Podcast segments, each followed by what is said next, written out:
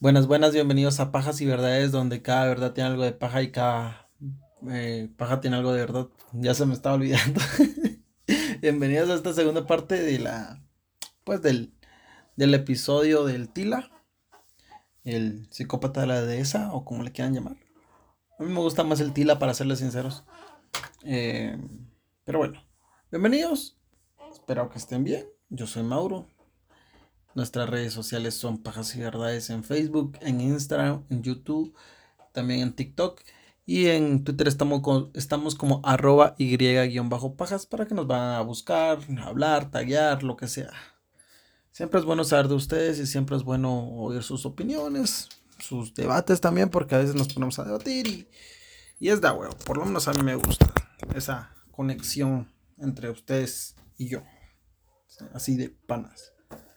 Y pues nada, vamos a continuar con la segunda parte. Espero que hayan disfrutado la primera.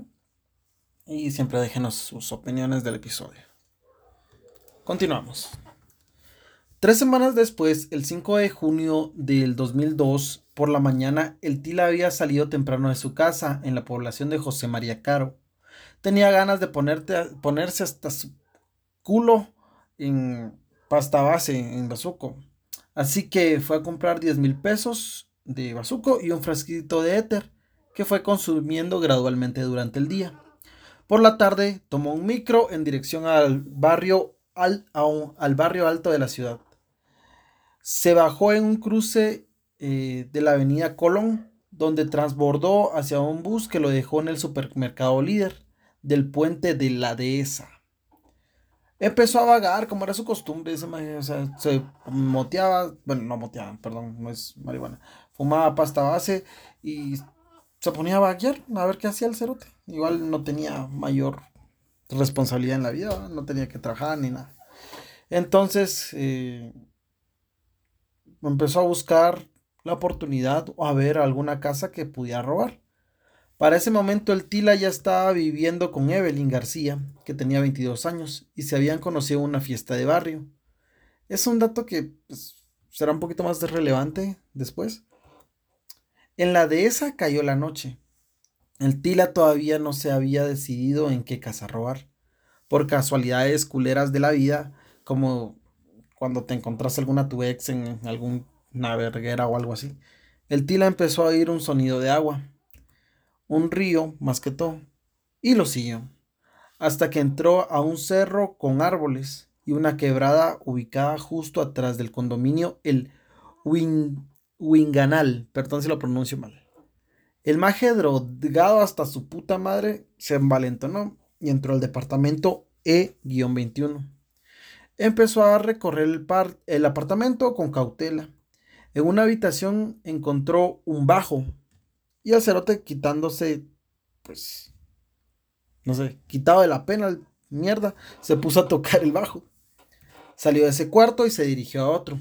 En silencio oyó a lo lejos un televisor y al acercarse hacia el ruido oyó a dos mujeres que discutían. Esta discusión era entre una chica de 18 años y su mamá. Su mamá le estaba pidiendo unas bebidas que le habían cargado y la chica se había olvidado de comprar, entonces esa era la discusión. Así que ella fue a su cuarto para poder agarrar las llaves del carro e ir a comprar lo que su mamá le había encargado. Cuando entró a su cuarto, el Tila se abalanzó sobre ella, le tapó la boca y le apuntó con la pistola. Pero la joven logró escabullirse y, pues, el forcejeo intentó llegar al pasillo. Solo entonces su mamá se dio cuenta de que algo raro estaba pasando ella le dijo que dejara a su hija y que se llevara todo lo de valor. El escándalo en la habitación hizo que el hijo menor de tan solo 10 años llegara al cuarto junto a la empleada doméstica para ver qué estaba pasando.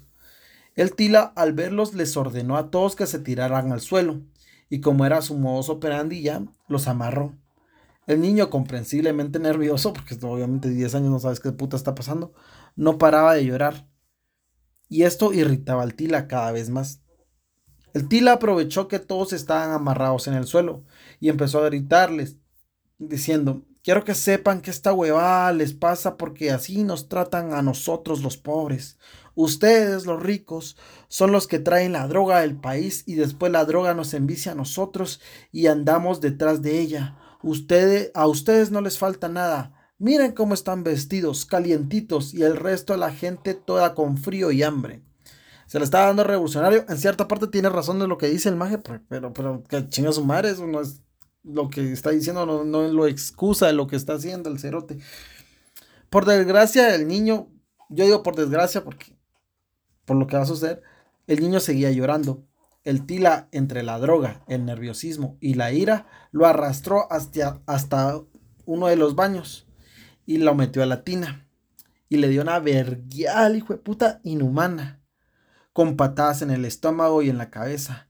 El pobre patojo, como vuelvo a reiterar, de tan solo 10 años, vomitaba sangre y el tila le gritaba, deja de llorar, cuando yo era chico sufrí mucho más que tú.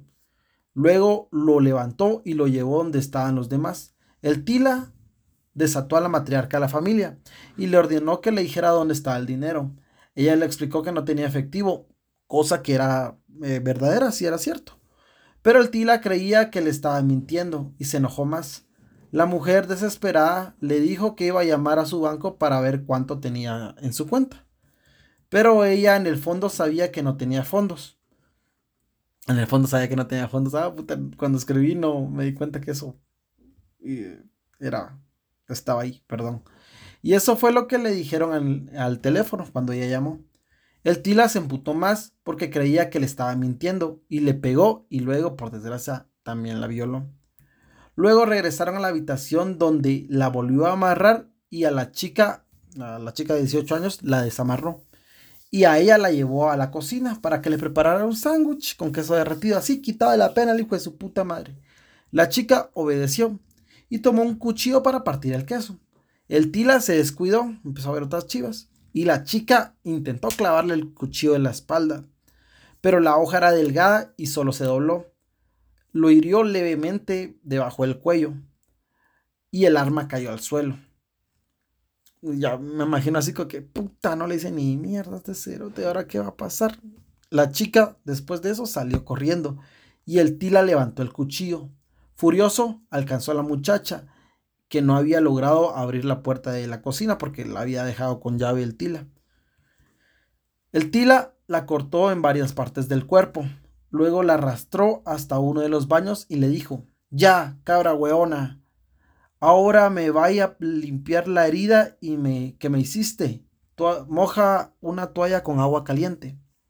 La muchacha usó agua hirviendo con la intención de quemarlo. Cuando empezó a limpiarlo, el tila se dio cuenta de sus intenciones. Se quitó y le dijo, te voy a matar, pendeja conchetumare. La llevó a un cuarto donde la obligó a quedarse en ropa interior. El maje la contempló por un tiempo antes de violarla. Lo que les digo, el hijo de puta puro huevo quería tener el control de la situación, les gustaba hacer sufrir a las víctimas, porque hasta que se podría decir que la puso a modelar, es un cerote el pedazo de mierda. Curiosamente, la única que no recibió ni golpes ni agresiones sexuales fue la empleada doméstica. A ella le llevó una tina, la hizo tomar un tranquilizante y ella se quedó dormida y no le pasó nada.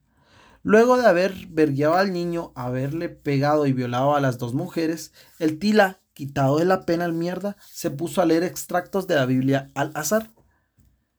Cuando se... Eh,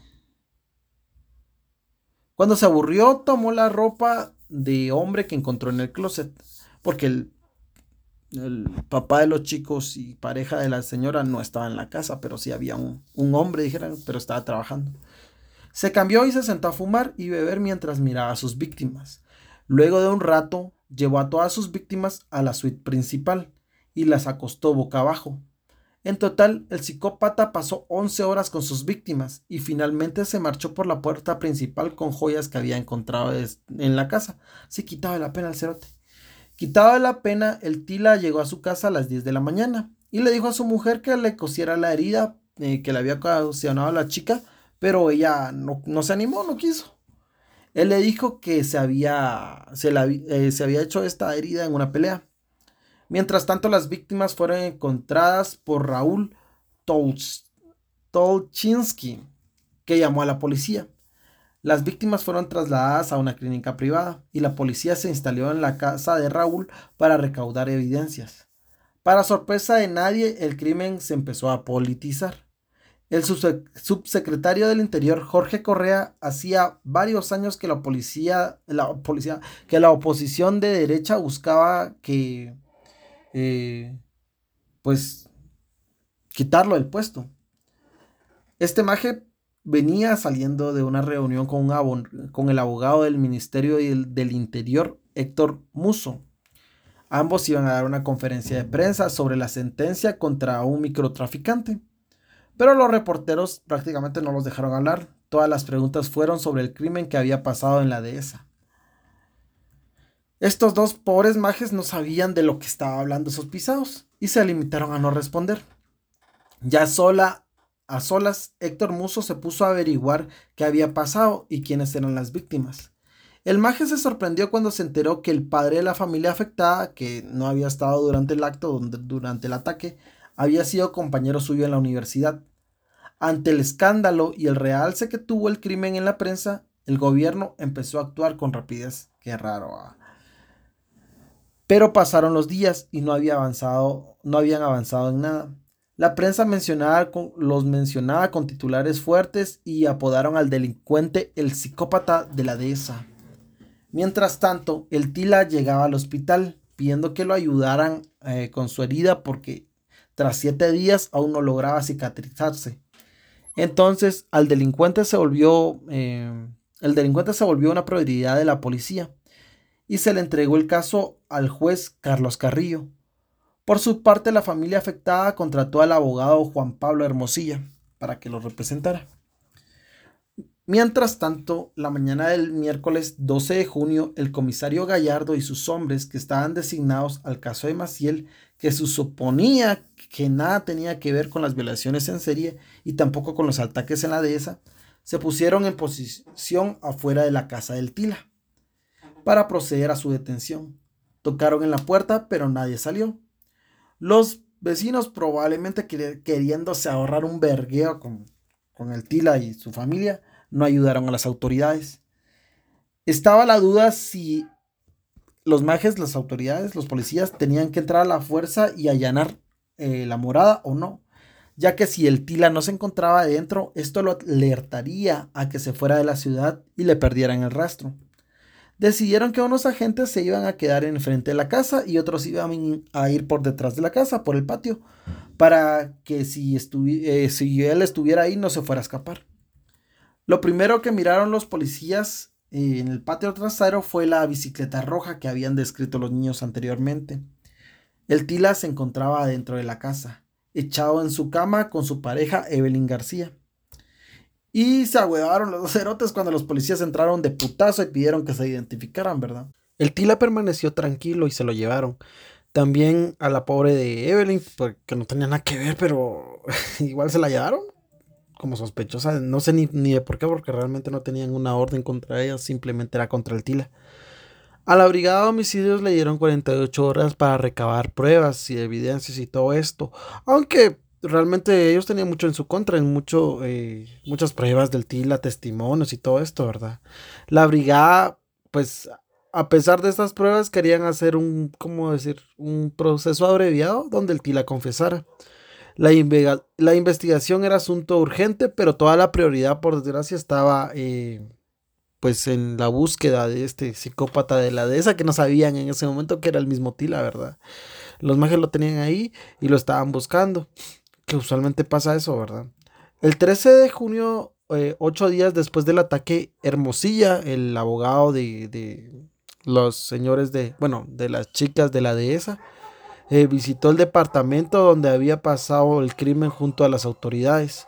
Al entrar, el abogado se dio cuenta que había pues tratado con el culo las evidencias realmente y que habían cosas que no habían confiscado para que sirvieran como pruebas, como las amarras utilizadas para inmovilizar a las víctimas, una cajetilla de cigarros, ropa ensangrentada y había un cuchillo ensangrentado que era el que con el que la chica intentó apuñalar al Tila. Eh, nada de esto fue tomado en cuenta la primera investigación y no hay que ser un gran genio para saber que todo eso podía servir, ¿verdad? El abogado hizo una notificación para que fueran a traer esas mierdas, básico que miren hijos de la verga, ustedes la cagaron aquí, ¿qué onda? Vayan a hacer bien su trabajo porque realmente con eso tenían el ADN, podían ver bastantes cosas de, cómo fueron los ataques, eh, la línea de tiempo y todo eso. Pues no sé, no sé quién tenía la investigación, pero sí la cagaron los pisados. No fue hasta cinco días después de esto que llegaron al departamento los policías del laboratorio de criminalística, cinco días después de que el abogado presentó el requerimiento, se podría decir, para hacer un informe pericial ya luego de esto, el abogado Hermosilla llamó a sus representados para que si así lo quisiesen, pues podrían regresar al departamento. Pero no hace falta decir, ¿verdad?, que ninguno de los habitantes regresó a vivir en el departamento E21. Ningún policía ni tampoco la prensa sospechaba que el, el que estaba detenido por el asesinato de Maciel, que ocupaba un lugar secundario en la, de las prioridades, era también el responsable del ataque en la dehesa y también de otros delitos.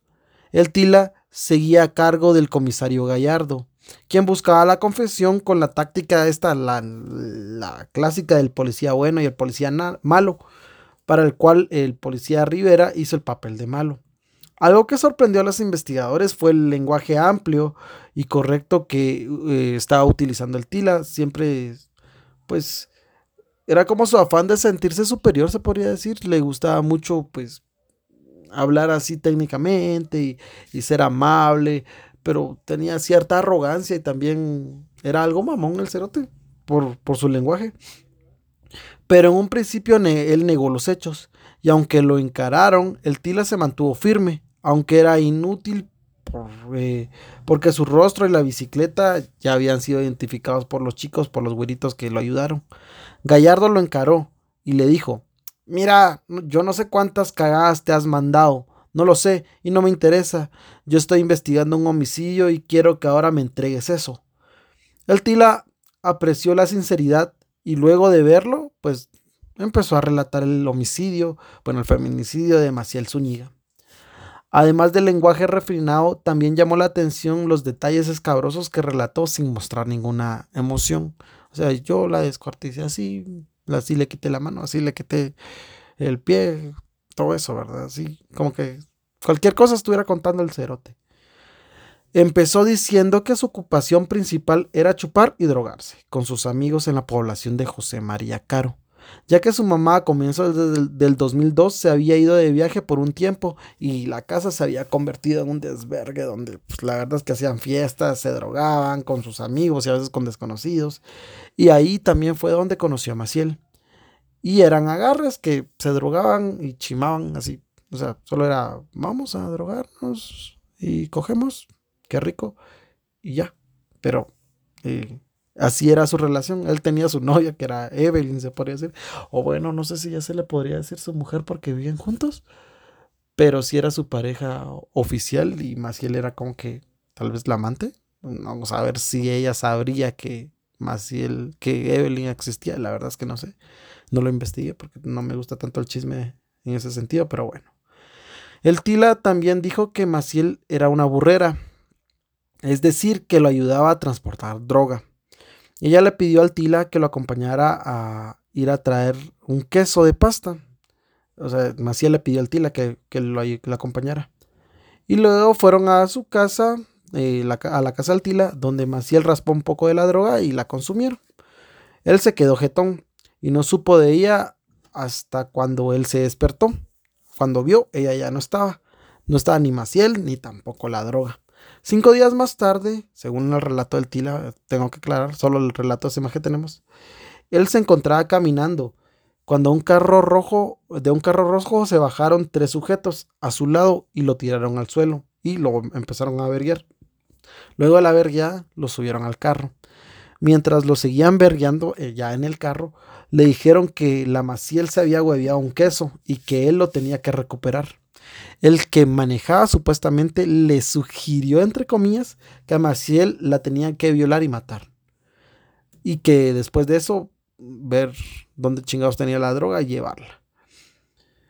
Y si él no quiere tener problemas ni que nada le pasara a sus familiares, tenía que hacerlo. Entonces, prácticamente lo estaba poniendo en, en la espada de la pared, pero como veremos, como que esta versión del Tila como que no es muy confiable, como cualquier cosa de su palabra.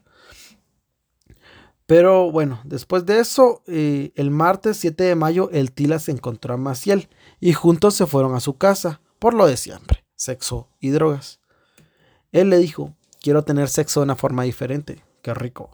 Y pues eh, como que con consentimiento la, intentó ahorcar con sus propias medias.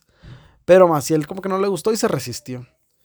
Eh, realmente cuando hicieron los estudios en el cuerpo de Maciel, ya ella fallecida, pues sí se, se logró comprobar que ella sí tenía pues una, no sé si decir fracturas, que no sé, pero sí tenía una lesión, pongámosle, eh, en, la tráquea. Un desgarro, perdón. Un desgarro era lo que ella tenía. Entonces esta versión sí concuerda con, la, con lo que concuerda la, la, autopsia. Bueno, entonces la intentó ahorcar y no se pudo. Era sexo así como que ahorcando, qué rico.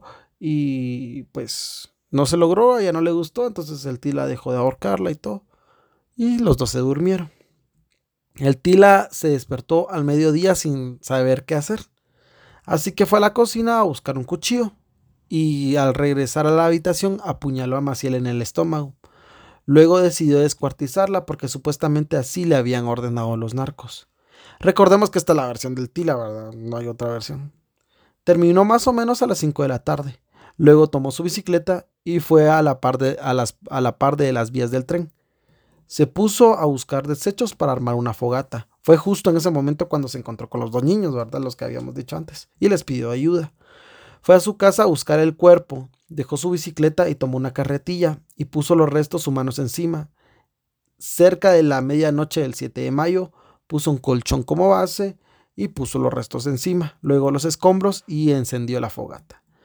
Volvió a las 3 de la mañana a su casa, exhausto, y pues se drogó otra vez porque, porque sí. El encargo de los narcos al Tila nunca pudo ser comprobado. Al salir de su confesión, el Tila pidió hablar con Evelyn, que era su pareja. Cuando terminaron de hablar, ella estaba llorando. El comisario le fue a preguntar qué le había pasado, que qué pedo. Ah? Y Evelyn le dijo que el Tila tenía pensado suicidarse. Le contó el comisario que le contó al comisario que un día antes de la detención del Tila, se había intentado matar colgándose de una puerta. Evelyn lo detuvo y el Tila dijo que eran, entre comillas, los demonios que lo querían matar. Evelyn, traumada y asustada, le pidió que se fuera a dormir. Y así fue. Pero al rato el Tila, probablemente drogado hasta su puta madre, cortó la manguera del gas y se llevó el cilindro a la habitación. Se encerró y prendió un fósforo. Eso no funciona. Pero Evelyn logró apagar el fuego que había ocasionado, un colato de incendio, no fue mucho, y se lo llevó a dormir y así quedó. Se convirtió en bombero la pobre. El comisario mandó al Tila a dormir a una celda especial al cuidado de dos funcionarios para que no se fueran a matar. Al otro día, Evelyn, eh, a Evelyn la trasladaron al Centro Penitenciario Femenino de Santiago, pues desde, desde 1997 tenía pendiente una condena por robo. Tampoco era una santita esta, pero eh, tampoco se imaginaba que el Tila, pues era el Tila, que era el psicópata de la dehesa y que había violado a una alemana y a otras mujeres, ¿verdad? Como yo digo, ese, cuando abusó de la alemana, como que ya lo había practicado, o sea, le salió todo muy bien para hacer su primera vez, pero no se tiene registros de, de otro ataque antes. Y el Tila pues, ya no puede darnos su versión, entonces por pues de plano, tomémoslo como el primero. Por desgracia, la confesión no tenía valor judicial, pero la jueza lo procesó como presunto autor del homicidio. Mientras tanto, el Tila se las daba de importante frente a los medios de comunicación, a través de entrevistas donde agravaba sus delitos, los, los adornaba, hacía como que era de más, como que así era, no sé, necesitaba eso en su ego, me imagino. Mientras con los sacerdotes y los funcionarios, él se victimizaba, decía, no, es que soy una víctima del sistema, él era muy letreado, entonces le echaba la culpa al sistema, que sí tiene razón de que mm, pues haya muchos pobres y que esté cagado la vida y que la vida sea inhumana y que tengas que tener dos trabajos para sobrevivir y no te puedas dedicar a lo que te gusta. Perdón, me estoy proyectando. Pero, eh, ¿cómo decirles? Sí tiene cierta razón, pero esa no es justificante para que Maje mate, viole, robe y haga todo lo que hizo, ¿verdad? En serio, este Maje sí era un psicópata. Las autoridades no se habían dado cuenta que mientras buscaban al psicópata de la dehesa, el psicópata ya estaba en su custodia. Tras 10 días de investigación y sin pista del psicópata de la dehesa, las autoridades comenzaron a buscar casos que tuvieran similitud. Así que dieron con dos asaltos y violaciones que tenían un modus operandi similar y concluyeron que estaban buscando a un violador en serie. Cuando la prensa se enteró de esto, saltaron las alarmas y los majes los pusieron en titulares, ¿verdad? Psicópata, eh, está suelto en Santiago, em, violador en serie y que tengan cuidado. Si bien es informarlo de la prensa, hay veces que se pasan de amarillistas y pues como que todo eso está, pues desde, mi punto de vista mal, ¿verdad? Porque es más que todo para generarte miedo. Una cosa es que te informen y otra es que te generen miedo. Bueno, la cuestión es que eh, se dieron cuenta de que el psicópata se llevaba el dinero, celulares y joyas en todos sus atracos. El dinero realmente es imposible seguirle el rastro, ¿verdad? Pero los celulares podían ubicarlos. Uno de los celulares que robó en la calle de El Rosal tenía una llamativa carcasa azul y de fondo de pantalla tenía un Pikachu. Aguante Pikachu.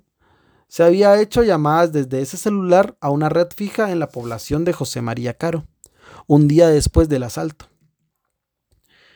Los policías empezaron a buscar y encontraron que el celular eh, estaba en una feria, una feria libre, como le dicen, eh, en la comuna de Lo Espejo, y lo tenía una señora de 40 años llamada Justa Armijo, que intentaba venderlo. Los policías la detuvieron y le pidieron explicaciones de cómo había conseguido el celular. La pobre doña Justa no se acordaba de cuál de sus proveedores, que todos eran drogadictos, eh, le llegó a vender eso. Porque a eso se dedicaba, ¿verdad? Los drogadictos o los ladrones llegaban a venderle lo que habían hueviado y ya lo revendía. Que no sé si es un delito, pero bueno. La pobre doña Justa fue detenida y la mandaron a la cárcel, donde la interrogaron hasta el cansancio. Hasta que de plano se acordó. Fue así como escribió una lista de sus proveedores, entre comillas, y entre ellos estaba el nombre del Tila. Tras un mes de investigación, los rumores llegaron a Manuel Hernández, que estaba en la brigada de homicidios que había detenido al Tila, y se recordó que el Tila vivía en la comunidad de José María Caro, y fue a la brigada a ver los antecedentes del Tila. Se dio cuenta de las heridas de la espalda, que coincidían con la declaración de la víctima que lo había herido en la dehesa. Y fue por eso que el Tila se convirtió en el principal sospechoso de los ataques en serie. El juez Carrillo y el comisario Hernández fueron a tomarle muestras de ADN a, al Tila para comprobarlo con las colillas de cigarro encontradas en el departamento de la dehesa. El resultado coincidía perfectamente. Con esto llamaron a las víctimas para que lo fueran a identificar en una rueda de reconocimiento que había sido improvisada en la madrugada porque realmente los policías actuaron bien en este caso, no querían exponer a las víctimas ante la prensa, porque pues imagínate, o sea, tenés que ir a ver a tu atacante y revivir el trauma y encima dar declaraciones o ignorar a unos pisados que te están preguntando cómo te sentís, ¿va? cómo te vas a sentir, pues mal. Esto se iba a hacer en la cárcel del Tila, pero como se había filtrado la prensa, pues decidieron hacerlo en la escuela de gendarmería.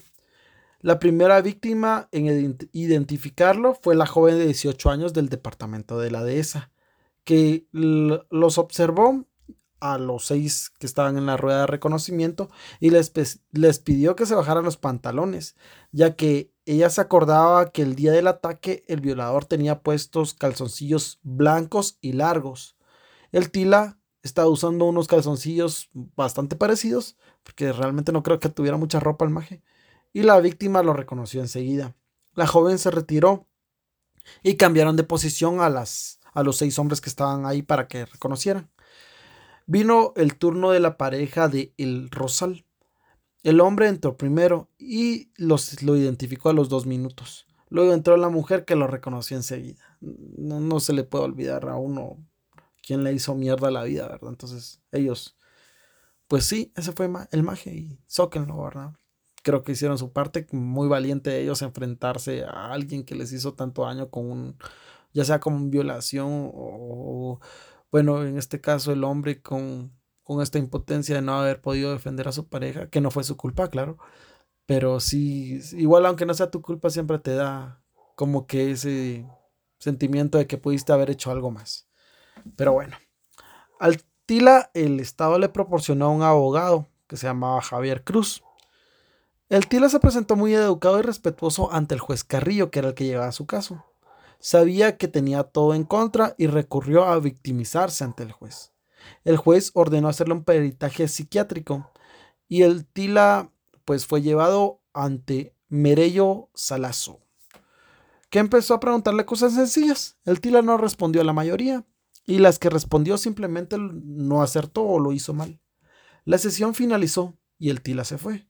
Merello informó que el Tila era una persona común y corriente en términos de capacidad mental y que no tenía ninguna percepción alterada de la realidad.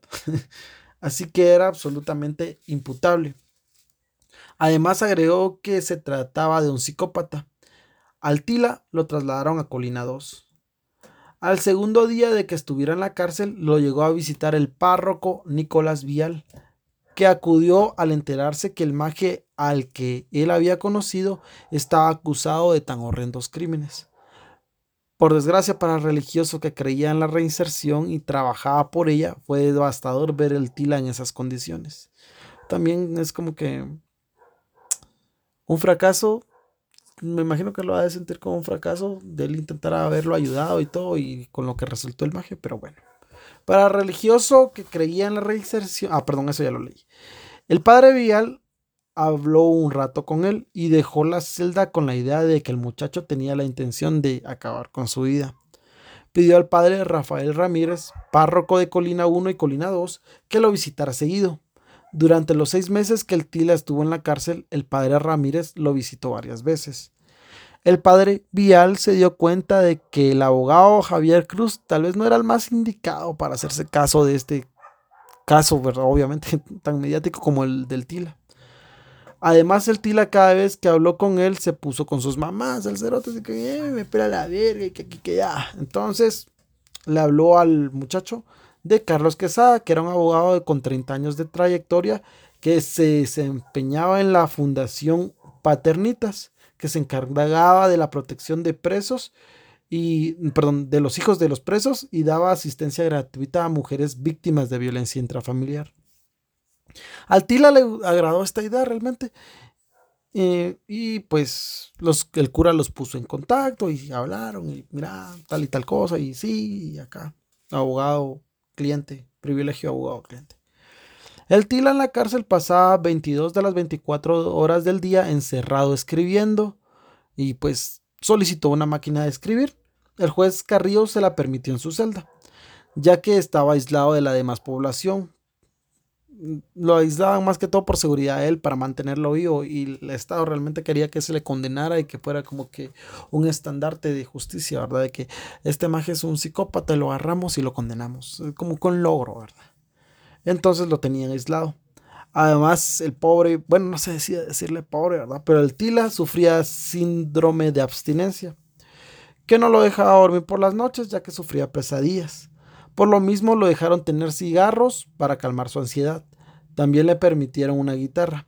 El juez Carrillo hizo todo esto porque quería ganarse su confianza para que el maje confesara y ahorrarse todo el proceso legal, que también es ahorrarle plata al Estado, ¿verdad? Para que se la en otros cerotes, Miguelito Hueco. No. Bueno. Eh, su pareja Evelyn era la principal destinataria de sus escritos. El Tila, cuando estaba libre, era muy cariñoso con ella. O sea, cuando estaba en libertad, se podría decir. Además de regalarle droga, a veces era tan detallista que le daba comidas especiales o chocolates. Ah, puta, el último romántico, el maje. Con el paso del tiempo, el Tila comenzó a sentir desinterés por todo, como me imagino que debe ser común. Seis meses después de eh, seis meses después, el juez Carrillo consiguió la confesión de El Tila, lo que concluyó con la investigación. Solo restaba dictar sentencia, para lo cual había un plazo de 60 días. El Tila volvió a escribir y uno de sus escritos, en uno de sus escritos plasmó, ni weón me quedo chupando candados 120 años o más. En Chile no existe la pena de muerte, a menos que Pinochet reviva al hijo de su puta madre. Y todo parecía que el Tila iba a ser condenado a cadena perpetua. El viernes 13 de diciembre del 2002, el padre Ramírez tenía prisa, pero pasó a ver al Tila un poquito todavía, así como que a saludarlo. Se sorprendió positivamente porque vio al Tila bastante animado.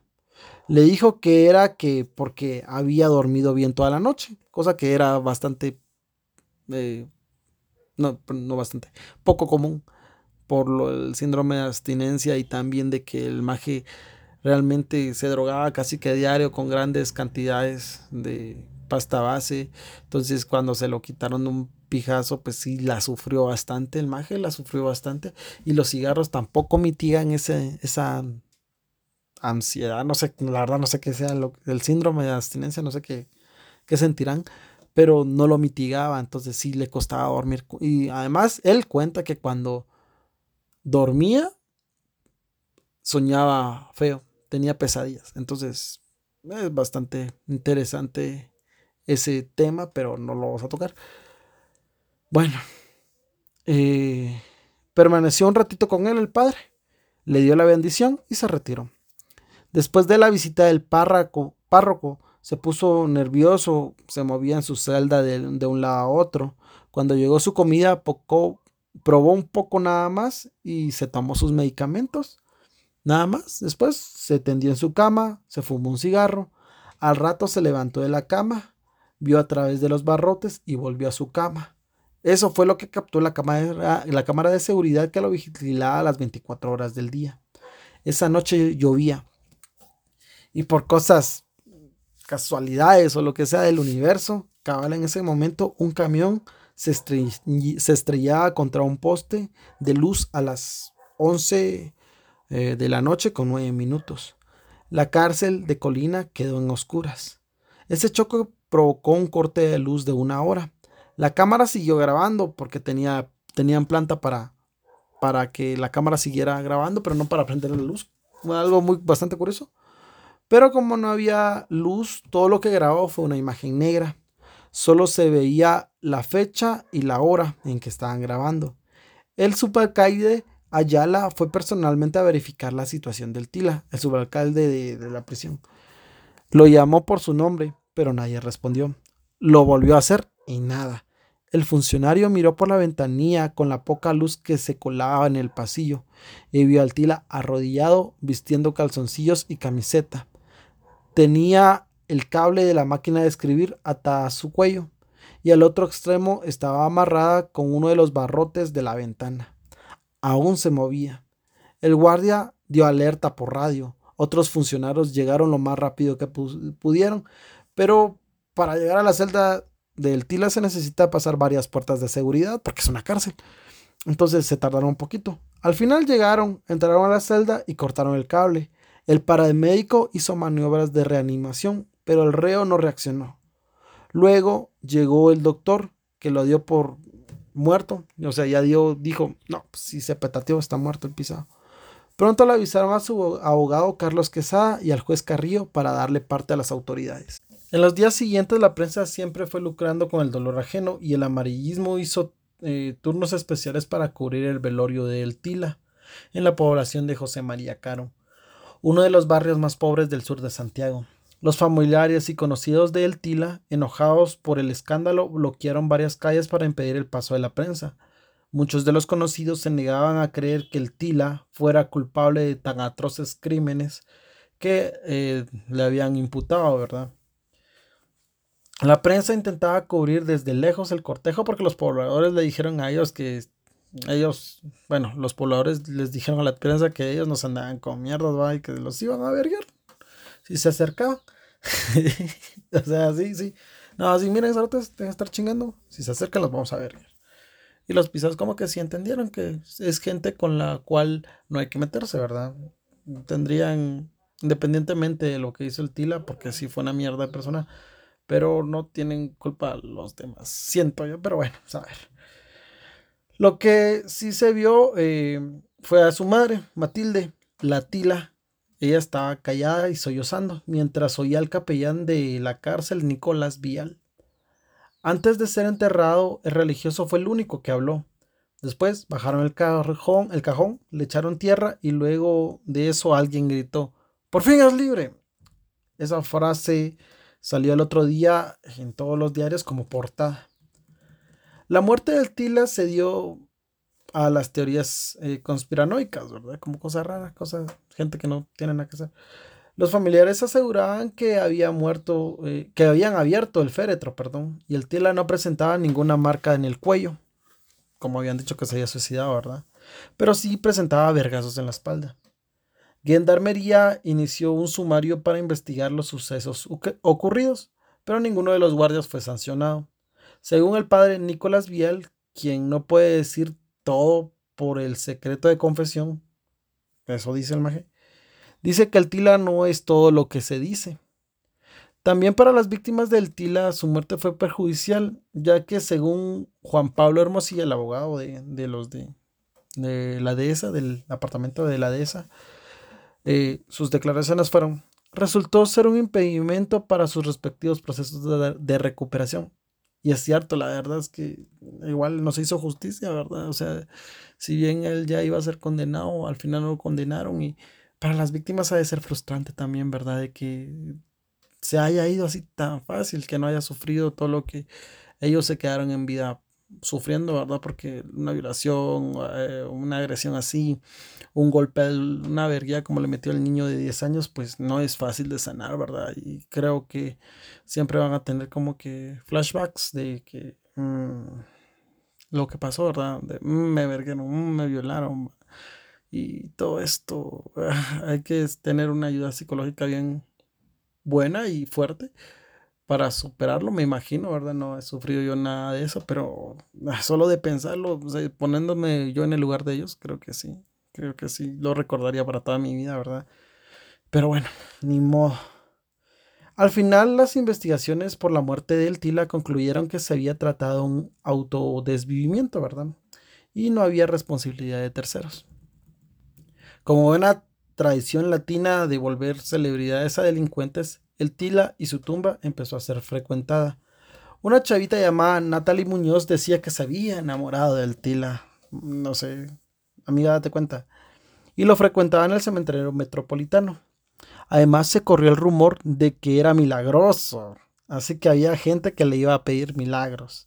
En la comunidad de José María Caro se decía que intercedía en problemas familiares y de pareja, porque seguramente él sabía cómo resolver los problemas familiares y de la pareja, no sé. Se volvió como una especie de santo, entre comillas, así como Malverde, como sus dos santos populares. Su sepulcro se volvió en un punto turístico dentro del cementerio. La gente que iba a ver a sus familiares muertos preguntaban por la tumba del Tila, para ir a chutear o ir a pedirle algo, ¿verdad? Ya sea por morbo o por fe, pero iba. Pero el tiempo pasó y su moda, al igual que él, murieron. Ah, eh, ah. a los cuatro años nadie lo visitaba, a los cuatro años después de haber muerto, ¿verdad? Ni sus familiares. Lo que sí por desgracia lo los que sí por desgracia lo recuerdan son sus víctimas, las personas que intentaron ayudarlo y las autoridades que tuvieron cierta cercanía con él. Después del paso eh, de El Tila en sus vidas, estas no volvieron a ser las mismas, nunca más. Por desgracia, además de las secuelas que creó en la vida de sus víctimas, también otra víctima indirecta fue el juez eh, Carlos Carrillo. Él estaba acostumbrado a un perfil bajo, pero se le, se le criticó mucho la cercanía que tenía con el Tila y cómo fue tan permisivo con él. Recibió un voto de censura en, en el pleno de la Corte de Apelaciones de Santiago y bueno, este maje tuvo que pedir su traslado a Valdivia y no volvió a Santiago hasta el 2008. El Tila también dejó sus secuelas en el imaginario colectivo chileno. Se hicieron varias obras de teatro inspiradas en él y se escribieron varios, escribieron varios libros también basados en su historia. También se acuñó el dicho más malo que el Tila y en la jerga de los reporteros policiales un Tila pasó a ser sinónimo de un delincuente sádico y también fuera de lo común. A finales del 2009, debido a la falta de pago, el Tila fue trasladado a una fosa común, porque el cementerio tienes que pagar para estar ahí muerto, hasta eso te cobran los cerotes. Y ya después de eso, pues nadie pagó, ni sus familiares, ni tampoco sus conocidos, sus amigos, si es que tuviera, tenía amigos. Nadie lo pagó, entonces se fue a una fosa común en el cementerio, en el mismo cementerio. Así termina la historia de El Tila. Acá hay muchos factores que pues tendríamos que ver. Él tuvo bastantes oportunidades de cambiar su vida. También muchas personas intentaron ayudarlo, como Rebeca, como la otra periodista. Sí lo intentaron ayudar, el padre incluso. Pero al final eh, tomó la más fácil, tomó la decisión más fácil. La adicción a las drogas también fue un factor importante. No se droga en banda. O sea, en serio, esas cosas mm, mm, uno dice que las puede controlar, pero yo no he visto a alguien que realmente las pueda controlar contrólense ustedes, no las prueben, no las frecuenten y entre menos consuman mejor. Pero también tenemos que ver eh, en las condiciones que nació y creció, los abusos a los que fue sometido durante casi toda su vida. Este está pensar que así como el Tila, pues muchos niños nacen en condiciones culerísimas, la verdad, que no tienen ninguna oportunidad donde no tienen eh, quien los defienda, no tienen que comer, tampoco no tienen dónde dormir y si son abusados de muchas formas, tampoco tienen alguien que, reclame justicia por ellos. Si, mm, pues, no sé, no, no, no hay justicia para estas pequeñas personas, estos niños que nacen en calle y mueren en calle, se terminan volviendo delincuentes, mueren en el hospital o tal vez en, la cárcel son pocas las posibilidades que ellos tienen. Y realmente no es tanto su culpa. O sea, si vos naces en la calle, si vos naces en casa de mareros, pues lo más probable es que seas un marero, porque ¿qué otra oportunidad en la vida tenés? ¿Quién te va a enseñar lo que es, tal vez no bueno, pero tal vez lo correcto? O por lo menos lo incorrecto, lo que no se debe hacer. Y pues ni modo. Por eso yo siempre les digo que el privilegio no nos tiene que cegar. Y ojalá algún día todo esto cambie, ¿verdad? Porque parece que en Latinoamérica estamos condenados de por vida a ver estas situaciones repetirse, como les digo. Y está cagado, pero más de algo podemos hacer. Empezamos con elegir bien pues, a nuestras autoridades, ¿verdad? Y a participar un poco activamente eh, para que las cosas mejoren. Desde nuestra trinchera siempre abogamos por ser buenas personas y ustedes desde su trinchera también lo pueden hacer hacer un poquito cada uno, no cambiamos el mundo, pero tal vez sí el pedacito que nos tocaba para mm, que las cosas no vuelvan, como, cosas como estas no vuelvan a ocurrir, ¿verdad? Este es nuestro mensaje, pues, a la verga, nada más. Bendiciones. Hombre, eso. Y así al final termina la historia del Tila, ¿verdad? Un, un muchacho que tuvo, si bien tuvo oportunidades, pues no las tuvo como todos nosotros la tenemos, ¿verdad?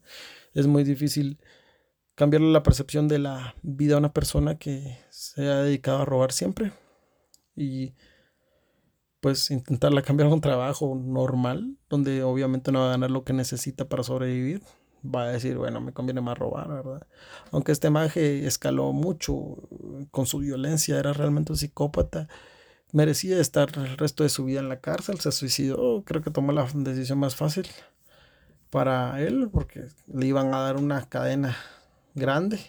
Cadena perpetua le van a dar, creo. En fin, esta fue su historia. Espero que les haya gustado y, siempre estoy atento a sus comentarios, banda. Y pues nada más. Ya saben, nuestras redes sociales son Pajas y Verdades en Facebook, Facebook, Instagram, TikTok, YouTube. Y también estamos en Twitter como arroba y-pajas. Los queremos mucho y esperamos que les haya gustado este episodio. Siempre quedamos atentos a sus, pues, mensajes o a sus puteadas o lo que sea. Igual si nos putean, les mentamos la madre, nosotros nos agüen. Y pues nada más. Aguanta Shalahu campeón y nos miramos en eh, lo más pronto posible. Chao.